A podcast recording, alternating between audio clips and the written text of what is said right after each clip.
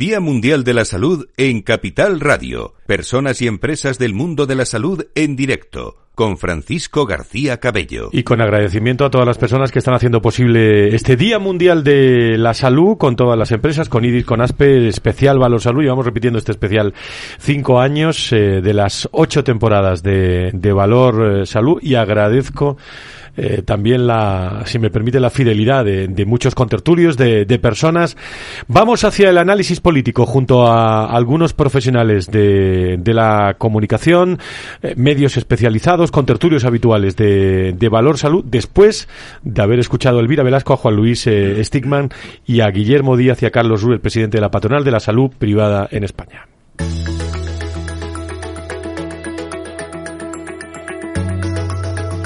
Día Mundial de la Salud en Capital Radio. Personas y empresas del mundo de la salud en directo. Con Francisco García Cabello.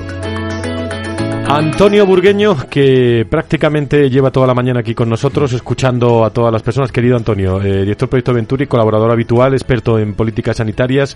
Eh, gracias por estar con nosotros. Muchas gracias a vosotros, encantado. Bueno, tú, tú eres eh, como yo, que te escuchas luego también todos los contenidos de todos los programas. De, digo, porque están aquí en los podcasts de Capital Radio. Sí, sí, los, y... los escucho, pero prefiero escucharlos a vosotros y mi parte sale, me paro menos. Vamos o sea, a hacer análisis, análisis político. Eh, con Federico Quevedo también, eh, director del Balance, eh, experto periodista también, conocer, conocedor del mundo político en el, en el entorno también de la salud y la sanidad. Federico, ¿cómo estás? Muy buenas tardes. Gracias eh, por estar con nosotros. No, muy buenos, buenas tardes y muchas gracias sí, sí. a vosotros, Fran, de verdad, por, por la invitación. Muchísimas gracias también a José María Martínez, editor de New Medical Economic, donde lo que yo no me pierdo nunca es la lectura mensual y además también los premios ¿no? que organiza mi amigo José María. Muchas gracias, José María, por estar. Muchas gracias, siempre es un placer venir aquí. Bueno, eh, ¿por dónde queréis que empecemos? Porque hemos hablado de de equidad, hemos hablado de, de, interoperabilidad, hemos hablado de listas de espera, han estado los portavoces de, del Consejo, vamos, de la Comisión de Salud de, del Congreso de los Diputados. Eh, se ha hablado muchísimo de colaboración público-privada eh, durante toda la mañana y la parte de la tarde de, de ayer cuánta influencia política y sobre todo eh, cuánta ideología en la salud y en la sanidad en nuestro país. Fíjense ustedes y vosotros, elecciones autonómicas y municipales y un eh, ministro, eh, José Manuel Miñones, Miñones, que no lo conoce nadie en el mundo de la salud y la sanidad. ¿Qué opináis?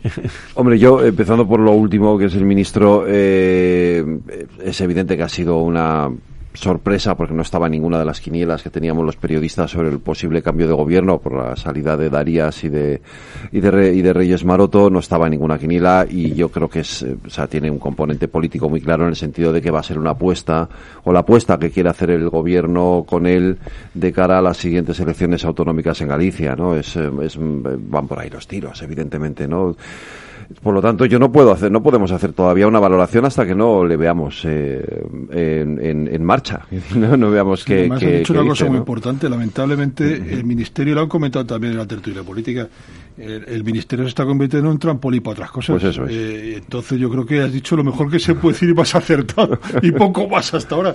Y no sé si me puede decir algo más porque en seis meses yo no sé si da tiempo pues ya aparte de enterarse uno con mm. eh, elecciones, vacaciones, yo qué sé. ¿no?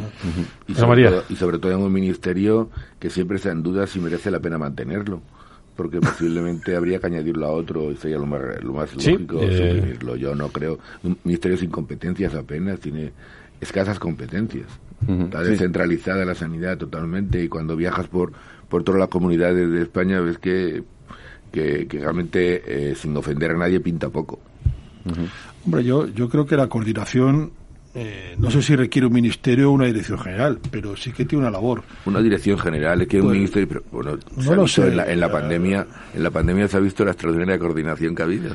No, el, si la hay o no lo hay, no lo sé. Que debería haberla, sí. Debería, ah, debería haberla. Hablan, sí, hablaban tanto de equidad y yo creo que hay que hablar un poco de coordinación. ¿Qué es equidad? Porque para el señor, para el señor del País Vasco no, le parece 90 días de espera para, para una consulta, le parece que ya está bien si tú vives 10 kilómetros hacia Cantabria, pues te vale 180 días, ¿no? Entonces, pero para una intervención quirúrgica. Entonces, ese tipo de cosas habría que limarlas, ¿no? Y, y entonces eso, o tienes una edición de conjunto. No sé si es un ministerio, una dirección general o qué, pero, pero de luego que hace falta tener una, una coordinación mucho más importante. Lo que prima casi siempre son los presupuestos y cuando vas por las comunidades autónomas y una supone eh, lo que hace dedica a sanidad pues un 10%, otro le supone un 4, otro le supone un 8 sobre su PIB respectivo de su territorio, pero realmente qué coordinación es esa.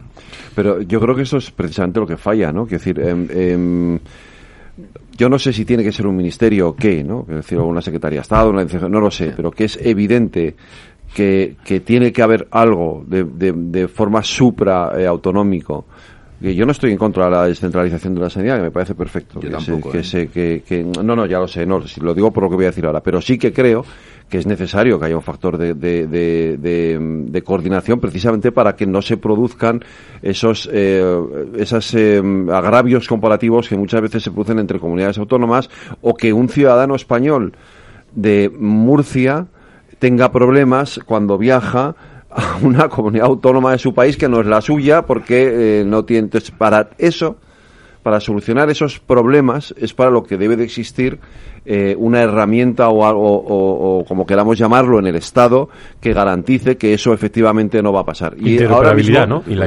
interoperabilidad que se habla. Y realmente ahora, ahora esto no está ocurriendo. Me está viniendo a la cabeza, las, por ejemplo, las, las terapias CAR-T, que hay un plan que está funcionando razonablemente bien y es un plan nacional, porque evidentemente no se puede hacer en todas las comunidades autónomas. Bueno, se han abierto más hospitales ahora, pero dices, bueno, por lo menos hay algo que está eh, dando un cierto nivel de, de coordinación. El acceso a la innovación es muy diferente de unas comunidades a otras. En los CARTI y en cualquier otro tipo de terapias. ¿eh? Es muy diferente. No, y dentro, Estás un programático que me estás asustando, José María. Y dentro incluso, y dentro incluso, y dentro incluso de las mismas eh, comunidades autónomas también hay inequidades importantes entre también. hospitales de la misma comunidad. No es el caso, digamos, yo no estoy concreto, pero no es lo mismo eh, introducir una innovación a lo mejor en el hospital de Cabueñes en Gijón que, que en UCA en Oviedo por decir algo, que lo desconozco, ¿eh? es un ejemplo que he puesto sin conocerlo, el caso de Uca y Cabueñez, ¿eh? pero es así.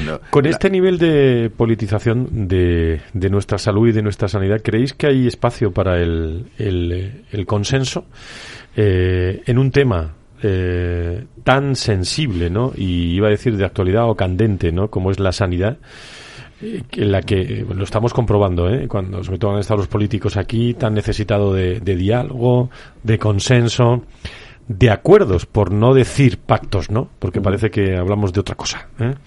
Para mí rotundamente no. Rotundamente no. Es imposible. Eh, la palabra pacto queda muy bonita, queda muy política, muy adorna, y, y demás, pero es imposible. Eh, cuando hacen cuando hacen una reunión después de la pandemia en la cual convocan no sé cómo se llama de reconstrucción de la sanidad o algo así que convocaron en el en el Parlamento español convocaron pues a todos los agentes importantes que había eh, patronales eh, de médicos de farmacéuticos de no sé qué. Quedó estupendo, muy bonita la galería, además, por supuesto no se ha aplicado nada de lo que se dijo, eso ya se contaba con ello, pero es que además faltaba alguien importantísimo al cuando llamaron y que nadie echó en falta y que si repasan la lista de la gente que asistió y eran los pacientes, no llamaron ni a un paciente, ni una asociación de pacientes. ¿Cómo se puede hacer una reconstrucción de la sanidad española sin pacientes? Eh, yo suscribo ese no. Es decir, eh, con pesar, ¿eh? Es decir, creo que, hay, hay, una serie... ¿eh? Con pesar, yo también... Claro, ya, ya lo sé, ya lo sé, porque yo creo yo creo que estaremos de acuerdo en que si hay hay, hay muchas, una serie de cuestiones que, que, en un Estado como el nuestro deberían de, de, estar por encima del conflicto ideológico, de la controversia ideológica, que son la sanidad, la educación, hay una serie de cuestiones que tendrían que ser objeto de, consenso y de, y de, acuerdo entre los principales partidos, entre, precisamente para que no se den estas situaciones de, inequidad que se dan, eh, y no lo es. Entonces, de hecho, es una, es una herramienta política, lo hemos visto, es decir, ayer tenías aquí al consejero de, Sanidad de la Comunidad de Madrid y yo creo que, que, lo, lo, hemos visto ¿no? muy recientemente también como sin, sin, sin negar que haya problemas, que los hay enormes en la sanidad española ahora mismo, como desde los partidos políticos se utiliza como herramienta de, de, agresión electoral al contrario, ¿no? Da igual que sea de un color o de otro, pero se utiliza la sanidad como un elemento de agresión electoral y esto a mí me parece muy triste, la verdad. Fíjese que hace dos días eh, se aprobó ese, esa proposición no de ley presentada por Ciudadanos, apoyada por Vox, por el eh, Partido Popular. Bueno, hay unas, unos aspectos, como decíamos, muy, muy interesantes, pero que eh, entiéndanme los oyentes, va a servir para poco. Va a servir para poco, aunque ha sido un gesto muy, muy interesante y sobre todo, eh, bueno, verificar las claves importantes y la participación de la sanidad privada en muchos, en muchos aspectos, ¿no? A ver, es una proposición no de ley y, y, las proposiciones no de ley no tienen, no tienen fuerza jurídica en, el sentido de que no son de obligado cumplimiento pero esto es como las reprobaciones de los ministros, es decir, tampoco tienen, son de obligado cumplimiento, el ministro reprobado no se va, no se tiene por qué ir, lo que pasa es que evidentemente eh, una reprobación pues hace un daño. Bueno, pues una proposición de ley cuando se, no de ley cuando se aprueba, eh, de alguna forma el gobierno tiene, una tiene un cierto deber de, eh, de hacer caso a lo que la indicación que le hace en ese momento el Parlamento, en este caso el Congreso de los Diputados. Eh, es importante, porque aunque solamente sea como una cuestión de, de, darle visibilidad a algo que está ocurriendo ahora mismo, que es esa demonización constante de la sanidad privada, eh, pues eh, creo que creo que tiene creo que es, eh, es muy serio, ¿no? Es decir, porque por desgracia estamos viviendo un momento en el que en el que mm, como decíamos antes se utiliza la sanidad como una herramienta de agresión electoral y sobre todo a la sanidad privada, ¿no? Sí, además es que va en contra de, de, ellos mismos, porque eh, si tú bajas del nivel ministerial a nivel de eh, comunidades autónomas, pues la de Baleares se pone muy nerviosa con esto porque la mitad de sus hospitales de asistencia se hace eh, clínicas privadas. Y, y, bueno, en todo, este, en todo el territorio se hace mucha este, sanidad pública en, en, en, privado, ¿no? Que eso es algo que decían, se nos ha olvidado la diferenciación entre aseguramiento y prestación. Parece que ya se ha ligado aseguramiento y prestación de tal manera que dice es que eh, uno el financiador es público y esto sigue siendo sanidad pública eh, financiado y tal. Bueno eh, eso, es un grave problema. Entonces les pone muy nerviosos porque evidentemente dice que yo en Valencia el plan óptima que tengo usted haga la ideología que quiera pero yo sigo ah, moviendo la sanidad privada porque lo necesito entonces bueno y en Aragón también y en todos los territorios porque al final cuando bajas al terreno a la realidad pues las ideologías se acaban y hay que dar el servicio y aguanta el vecino que está diciendo que... Hoy han pasado por aquí eh, expertos en, eh, en, muchas áreas de la salud y la sanidad, fundamentalmente a, hablando de y ahora, cuando acabemos a la, a la una, hablamos de competencias profesionales, recursos humanos y, y bueno, la, la situación que viven muchos médicos y muchas enfermeras y enfermeros, ¿eh? que, que, eh, que, están viviendo una situación muy, muy complicada. Y, y también se ha hablado mucho de salud mental, ¿eh? y de estrés, de ansiedad, de, de muchos. Pero lo más, eh, hablando de escasez de talento, es que, bueno, uno cuando hace una, una auditoría, un inventario, pues lo hace y sabe cómo, con qué parte, ¿no? Eh, de, de, del ejercicio de la situación. Pero es que hay 17 comunidades autónomas donde hay 17 directores de recursos humanos. Digo, entre, entre comillas, con 17 formas de, de, actuar. Lo digo por hablar de, de, que si estamos ante un problema de recurso humano, en la Comunidad de Madrid se ha, se ha visto, en esto lo dijo el consejero ayer, eh, en los últimos cuatro meses, como ha sido un problema de recurso humano, ¿no? de, de cómo solucionar ese, de acuerdo con las elecciones a la vuelta de la esquina, pero eh, no solo eh, la diferencia en la gestión eh, y los colores de las distintas comunidades autónomas, es que es muy difícil gestionar cuando no sabemos lo que hay, ¿no? En, en las distintas, no sé si me explico, José María. Yo creo que, sí, te explica perfectamente, yo creo. Eh, yo creo que lo hay que cambiar. El modelo es bueno, pero el sistema es malo. Lo que hay que cambiar es el sistema. Eh, esta la frase no es mía, ¿eh? que, lo he oído ya. Me ha gustado mucho. ¿eh? no, no, pero es que es totalmente cierto. O sea, lo que hay que hacer es cómo se remunera a la gente. hay que remunerarle por, por productividad como se hacen las empresas, una empresa privada, una empresa pública debe gestionarse como una privada, aunque sea pública, y conserve todas las virtudes de la pública, a lo que tenemos derechos todos y demás, pero debe gestionarse como una privada, y debe haber un presupuesto, unos ingresos, unos beneficios, que se reinviertan evidentemente, etcétera, etcétera. O sea, entonces, eh, yo siempre en todas las empresas privadas que he dirigido, he dado bastante más dinero a veces por productividad que por otro motivo. Entonces, menos fijo y más productividad. Y sería estupendo para todos. Ganarían mucho más la gente que quiera trabajar. La que no quiera trabajar, pues ya sabe lo que le pasa. Y por cierto, eh, antes de la pandemia hicimos un estudio, se encargó un director del hospital, dice, no quiero seguir repartiendo la productividad hacia un café para todos. La ley me lo permite, hicimos un estudio jurídico de qué permitía la ley. No, no, es que la ley invita a no hacerlo.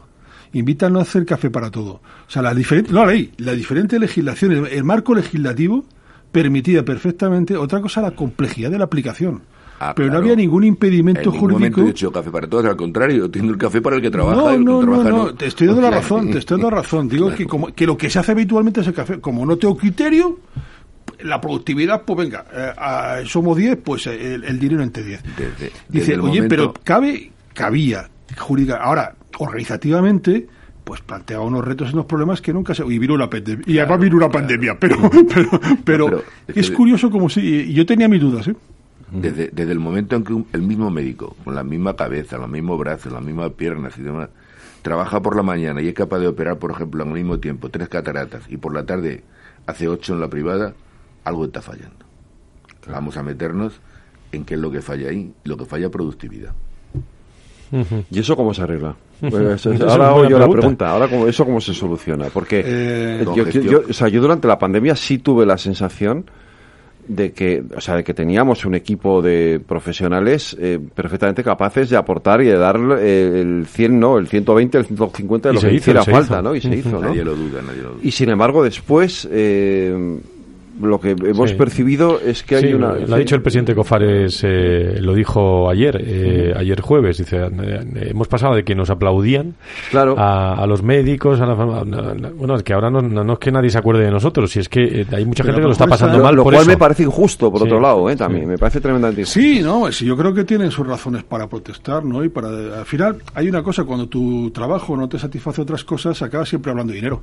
Y el dinero al final te satisface temporalmente y vuelves a- y te vuelve a hacer satisfactorio con el tiempo, nos pasa a todos, ¿no? Es decir, eh, eh, bueno, pues, pues me parece me parece un planteamiento muy interesante. Mira, voy a dar unas cifras que acabamos de cerrar de un estudio de comparativo quirúrgico del rendimiento quirúrgico. Es curioso. Las, eh, la productividad por quirófano, ¿cuántas intervenciones hace de media por quirófano en los hospitales públicos de, de- de dependencia pública? Es de 950 a 960, sacaremos el dato, al año. En el hospital privados, en la- lo que es privado-privado, 1.200. En la colaboración público-privada, 1.200, 1.300. En la colaboración público-privada logra el mayor rendimiento quirúrgico Me está, me está dando la es razón. una Claro. realidad. O sea, y esos son datos del ministerio trabajados y llevados a una tabla. ¿no? Y si a alguien no le gustan los datos, que hable con el ministerio. Nosotros somos testigos de lo que hay y lo ponemos encima de la mesa, ¿no? Como dice Entonces, Escribá, yo pongo el Excel encima de la mesa. ¿no? Sí, pues, pues, eh, pero yo no manipulo un dato, o sea, yo puedo sacar el- la- la- las fórmulas, ¿no? Es decir, y, y cualquiera puede hacer ese cálculo, que tampoco es muy complejo, ¿no? Pero si tú lo empiezas, dices, a mí me sorprendió que era la colaboración público-privada el máximo rendimiento. Por lo tanto, al final, ¿cuál es la realidad? Que tenemos que llevarlo todo lo público donde se rinde menos, no el personal, si tú lo has dicho, el modelo no permite, porque a lo mejor es que el paciente no- me falla, es que a lo mejor la limpieza me lo tarda más porque no sé cuánto pierdo tiempo entre tal, o es que a una hora se cierra. Es decir, aquí son muchos elementos y está fallando, claro, evidentemente.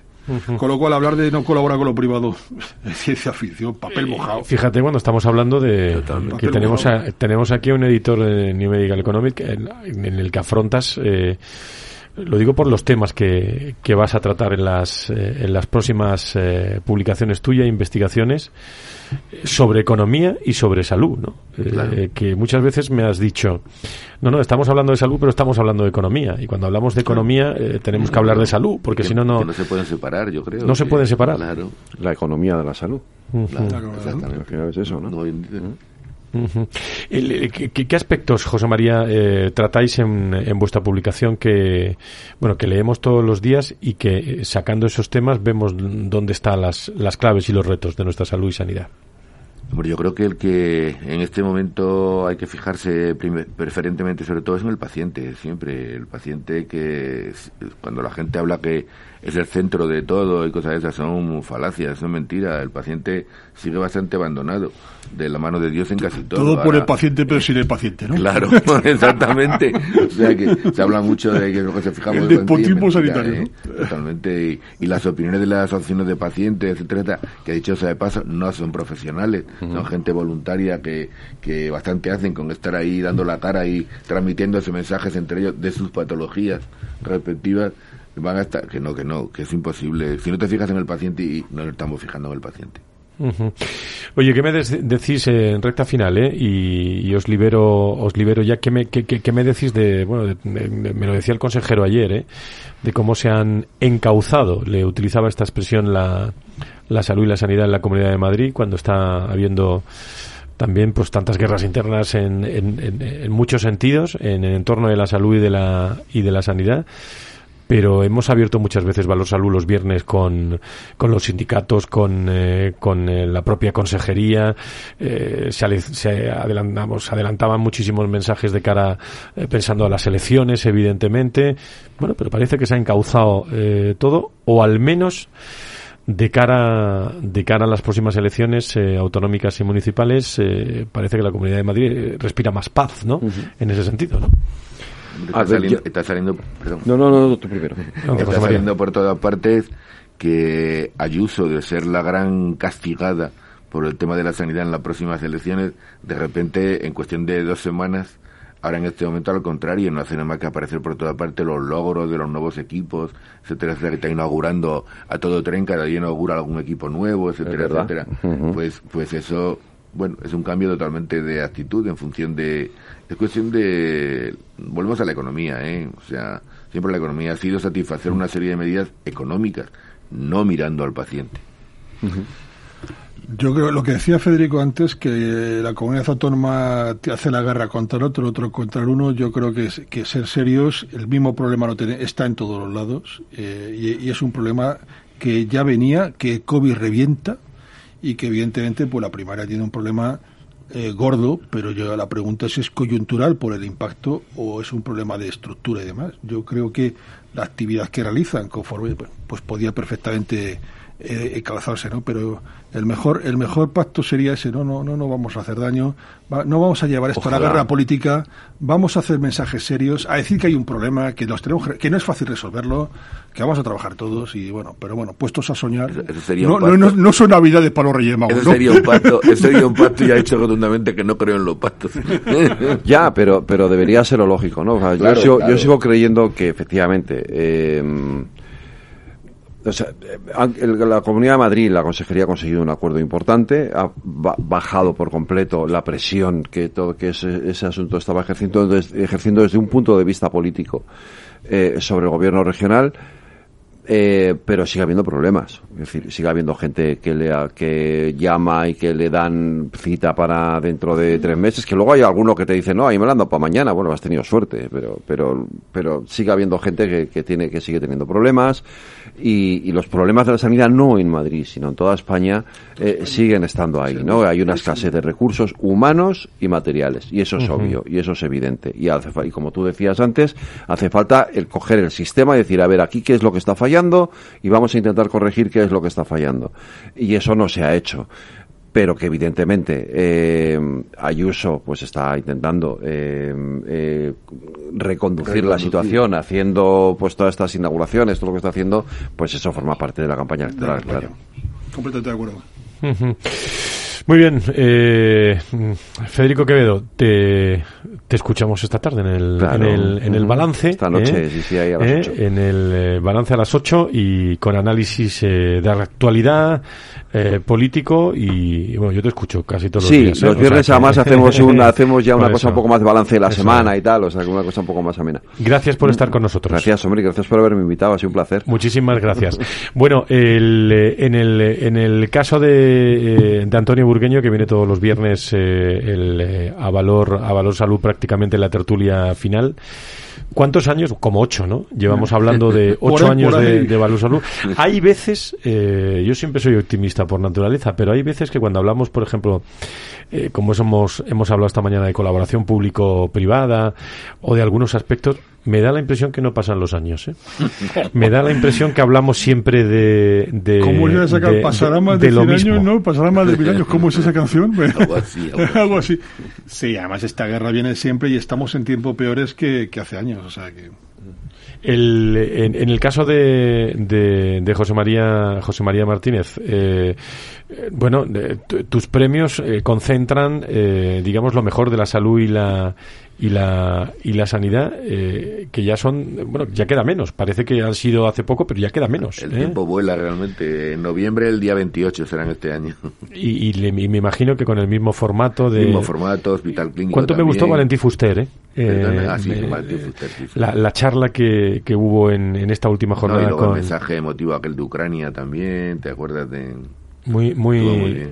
interesante. Gracias a ti por, por venir a ellos. ¿eh? No, no, no, yo, yo estoy encantado siempre de, de, de estar y, y- y que, y que, bueno, y que, y que fundamentalmente el mundo de la salud y la sanidad se cuente cada vez de, de otra de otra forma. Eh, nos están esperando dentro de dentro de unos minutos para completar la recta final de este Día Mundial de la Salud, eh, el quinto dentro de la octava temporada de Valor Salud. Eh, veo caras muy interesantes en este estudio hablando de competencias profesionales, vamos a hablar mucho de recursos humanos, que eso sabéis que lo llevamos eh, desde hace muchos años en la mochila, eh, pero vamos a hablar de competencias pensando siempre en los médicos, en los eh, farmacéuticos, en las enfermeras y los enfermeros y sobre todo también en los pacientes, porque el que atiende tiene que estar contento, tiene que estar con la vocación increchendo, no bajando esa vocación porque baja el servicio y vamos a estar muy pendiente de, de todo. Eso será dentro de unos instantes. Antonio Burgueño, como siempre, muchas gracias por estar con nosotros. Ah, un placer, ya sabes. Gracias, José María. eh, seguimos tu publicación y, y New Medical Economic. Gracias por estar con nosotros. Muchas gracias a ti. Gracias, Fede, por estar con nosotros. Gracias a ti, Fran. Eh, nos vamos eh, camino de la, de la una de la tarde en este Viernes de Dolores, que está siendo muy intenso en materia de, de salud y de, y de sanidad. Y algunos nos estáis escuchando desde el coche ya, camino de- del, del descanso en esta Semana Santa que se nos echa encima ya eh, para, para descansar unos, unos días.